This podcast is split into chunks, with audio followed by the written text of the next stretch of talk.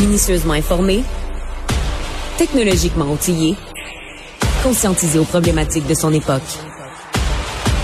Philippe Vincent Foisy.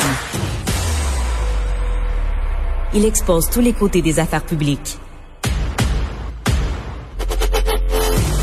Santé, économie, culture, politique. Peu importe les enjeux. Il s'intéresse à tout.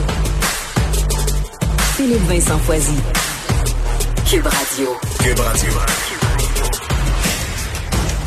Mardi 21 septembre, bienvenue à Cube Radio, Philippe Vincent Foisy avec vous en ce lendemain d'élection. Il reste encore environ le 18 circonscriptions où on n'a pas encore élu de députés officiellement encore, bien sûr, on attend les résultats, fort probablement, les résultats du vote par la poste parce que c'est encore très serré. Maude Boutet, salut. Salut Philippe Vincent. Grosse soirée. Grosse soirée, courte nuit. Ça Voilà. vient ensemble. voilà. Euh, donc, de quoi ça a l'air? là? Regardons les chiffres pour ceux qui viennent de se réveiller. Euh. Si vous êtes couché vers 11 heures hier, là, vous aviez peut-être pas le portrait encore général de la situation. Gouvernement libéral, minoritaire, ça c'est clair. Exactement. On a 146 élus officiellement pour le Parti libéral, 158 en voie de, euh, 119 pour ce qui est des conservateurs, le Bloc québécois 34, le NPD 25, le Parti vert euh, deux élus et euh, Anami Paul ne fait pas partie de ces Mhm. deux élus-là et euh, le Parti euh, populaire de Maxime Bernier n'a récolté euh, aucun siège finalement. Euh, il y a quelques luttes, tu l'as dit, là, à surveiller présentement euh, après ces 36 jours de campagne en pleine pandémie, après 612 millions de dollars en dépenses électorales. Euh, reste à Trois-Rivières une lutte à trois, justement. René Villemur du Bloc québécois qui est en tête, mais avec seulement une cinquantaine de votes euh, sur le conservateur Yves Lévesque. Et juste derrière, avec un peu plus de 1000 votes de différence, on a le libéral Martin Franqueur.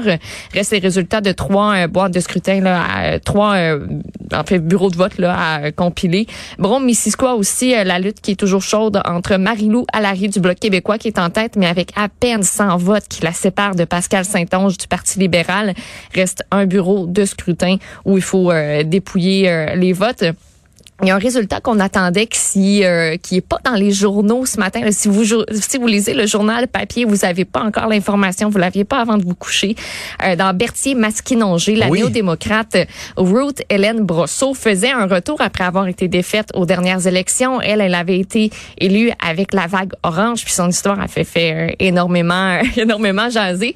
Elle était en avance pendant une bonne partie de la soirée, mais c'est pratiquement terminé. Là, elle a un 900 voix de retard sur le bloquiste sortant Yves Perron, la seule variable qui pourrait changer la donne, euh, mais c'est quasi improbable là, ce qu'on dit dans ce cas-là. Euh, c'est le vote postal. Donc, il y a 1300 personnes du comté qui ont choisi cette voie-là pour s'exprimer, Ouais. euh, pour exprimer leur droit de vote. Avec 900 voix de différence, disons que c'est peu probable. Euh, hier, les discours ont été euh, plutôt tard. Euh, commençons avec celui de Justin Trudeau. Euh, Qu'est-ce qu'il a retenu? Qu'est-ce qu'il a dit pour essayer de nous convaincre que tout ça allait continuer, que ça allait bien aller? Il est bien content, puis il dit euh, quand j'ai commencé à gouverner, je m'attendais pas à ce qu'on vive la pandémie du siècle. Et justement, ben oui, Philippe Vincent, on va continuer de travailler, on l'écoute. Je vous ai entendu. Ça vous tente plus qu'on parle de politique ou d'élection? Vous voulez qu'on se concentre sur le travail qu'on a à faire pour vous? Ça aura coûté 600 millions de dollars, mais au moins maintenant, il sait qu'on ne veut pas parler d'élection. Voilà, puis ben on a appris par exemple durant ces élections-là, durant un débat, que peut-être qu'on ira encore en élection dans 18 mois. C'est c'est une possibilité. Ouais, j'en doute. En même temps, c'est pour avoir à peu près le même genre de résultat. Je pense que M. Trudeau a peut-être Ah, on va se garder une compris le petite message. gêne, on Le l'espère. NPD est là pour l'aider de toute façon. Aaron O'Toole, lui, euh, s'accroche? Oui, s'accroche, puis il est quand même optimiste là, malgré euh, cette, euh, cette défaite-là. La pandémie a augmenté les petites différences entre nous. Elle a aussi aggravé la division chez les Canadiens. Malheureusement, cette élection n'a fait qu'empirer les choses. Mais je suis ici ce soir encore plus déterminé envers ce merveilleux pays. Je sais pas à quel point les, les militants conservateurs vont être déterminés, déterminés à lui montrer la porte. Euh, hier, j'écoutais Aaron O'Toole, sincèrement, puis je me disais, s'il avait été comme ça tout le long de la campagne, énergique, dynamique, avec de l'émotion, Avec un meilleur timing politique aussi Ah, pour mieux ouais. rebondir, Ah, ouais. par exemple, Ah, sur la ouais. question du débat en anglais. Ah, puis que armes à feu sur les changements climatiques, Ouais. etc. Là, ça a été vraiment une campagne pénible pour lui. Euh, sinon, Yves-François Blanchet, euh, hier, bon, quand il a commenté, on était à peu près à 32. Là, on est à peu près à 34 sièges. À 34 sièges, il devancerait à peine les libéraux. C'était comme, mais il est pas très content, Yves-François, hier. Là. Non, pas très content. Puis tu l'avais reçu en entrevue là au début de la campagne électorale, euh, peut-être même avant que ça, que ça, ça Jour débute. un. euh, Jour- Jour, jour un, un, exactement. Puis lui disait viser un bon 40 sièges. Ben c'est pas ça qui est arrivé. On peut écouter son discours. Le Un résultat comme tel, il est difficile à commenter. Le pourcentage est à peu près le même. Le nombre de sièges est à peu près le même. C'est à peu près vrai pour à peu près tout le monde. Tout ceci dit, nous avons encore, avec une approche positive, constructive, de proposition, de confiance, le devoir de faire plus, le devoir de faire mieux. Ce qu'il dit en gros, c'est tout ça pour ça. Ça, pour ça, ouais, ça, ça, il y a beaucoup de gens qui doivent se dire ça ce matin. Ouais. Sauf Maxime Bernier, qui lui, euh, comme s'il venait de gagner le, même il y a, aucun élu Maxime Bernier, là, Aucun, zéro, aucun. parle de 5% de votes exprimés. Mais Hier, triomphant. Ah, il est content, là. très, très, très content. Il faisait un discours carrément de, de victoire. Là. Même lui n'a pas réussi à être élu dans son comté en Beauce. On va écouter ce que ça donnait. Aujourd'hui, nous avons fait l'histoire.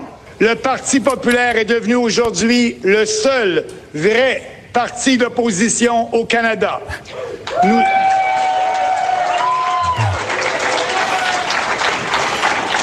Allons continuer le combat pour nos libertés en dehors du Parlement, dans la rue, pour influencer l'opinion publique.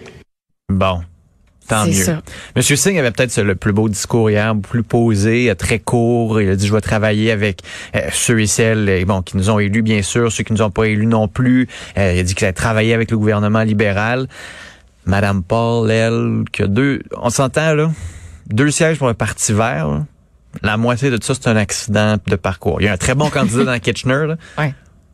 mais il est élu parce que le candidat libéral a été exclu du parti.